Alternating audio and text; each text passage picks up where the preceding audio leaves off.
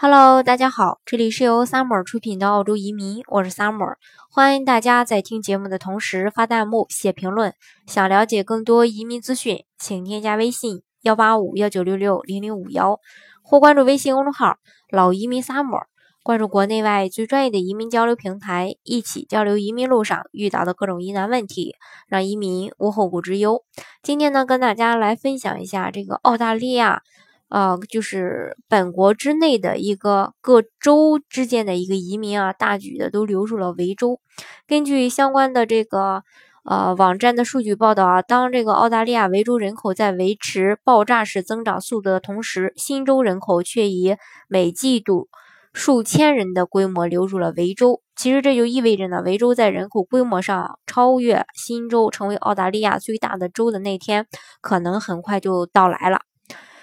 嗯，据澳洲统计局近日公布的最新数据显示，啊，维州当前的人口增速为一九六零年以来的最快的这个增速，而在这很大程度呢，得益于来自其他州人口的大规模的流入。今年的第一季度啊，其他州向维州流入的净州际移民人数达到了五千人，新州居民所占的比率最高，约有两千名新州居民移到了维州，他们大部分都会选择在墨尔本。地区定居。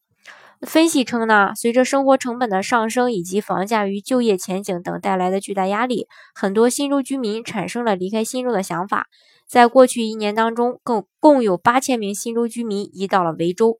数据显示啊，今年第一季度，维州、昆州、塔州与首这个首领地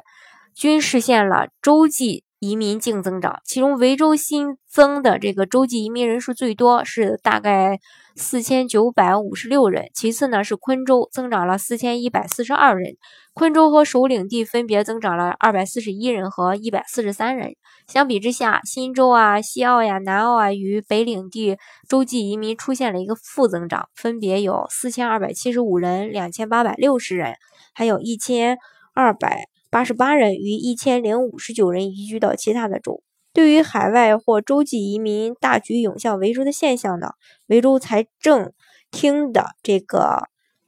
普拉斯，嗯，指出呢，维州不仅拥有全国最快的经济增速，在创造就业方面也领先全国的，而且拥有世界最宜居的城市。所以他说，人们移居这里生活，其实一点儿也不意外。此外呢，他还表示说，州政府在推进一个涉及公路啊、铁路啊、学校、医院建设的基础设施项目，以确保基础设施建设跟上维州人口增长的脚步。不过呢，据费尔法克斯传媒针对澳洲统计局数据的一项分析报告显示，自2008年财年年中至2016。财年的年底，维州的人均收入仅仅增长了百分之零点八，相比之下，全国人均收入平均增长超过了百分之七。这种脱节引发了有关维州人口增长可能加剧就业难度的一个担忧。根据统计，到二零五六年，维州人口有望啊突破一千万。嗯，不管是这种各州之间的移民，还是说海外的移民。也许是因为经济的增长，也许是人们想要改变一个新的生活环境，或者等等其他的原因吧，使得人们呢不得不移民。